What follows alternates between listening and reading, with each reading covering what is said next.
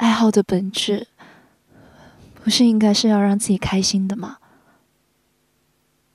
可是我怎么花了四百三十八天，就只是给自己堆砌了一心脏的焦虑还有不安呢？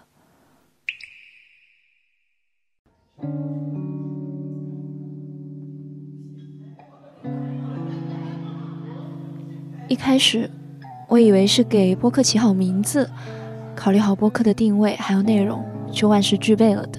可乐 FM Music Live 让音乐存在，可乐 FM Music Live 让音乐存在。但是后来哦，又觉得只有换更好的设备，才能让自己还有别人听的时候会真正的留下来。朝五晚九，帅气和尚爱上我。然后我又以为是建立差异性，追求更多的与众不同就好了。所以我总是会在录播课的时候做一点野生的新的尝试。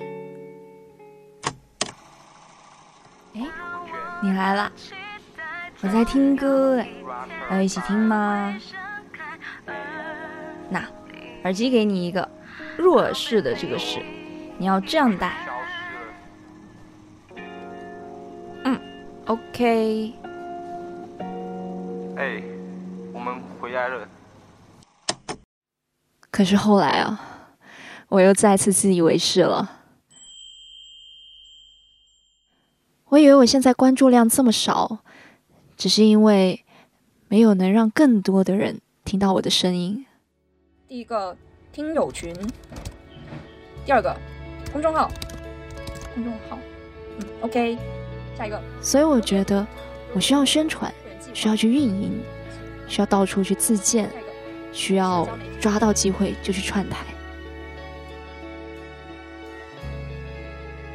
但是，我真的好想红啊，好嫉妒他们啊，压力大的凌晨六点都睡不着。所以说。播客究竟是什么呢？我的爱好又究竟是什么呢？为什么他们一次又一次的让我陷入到那种焦虑、沮丧又很悲伤的时候呢？会不会错的其实是忘了当初下定决心去做播客的初衷的我自己？然后，无论是因为跟风似的被蒙蔽了双眼，还是因为我的欲望越来越大，所以渐渐做了一堆其实跟真正的播客根本无关的事情。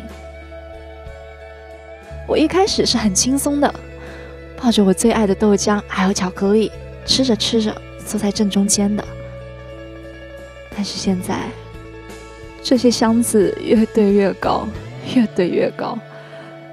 周围的光亮渐渐都被遮挡了，即便我站起来，很用力的踮起脚来，把零食的包装袋垫在脚下，也能慢慢的感受到阳光正在一点一点的消失，低声呼啸的灰色把我一块一块的吞噬。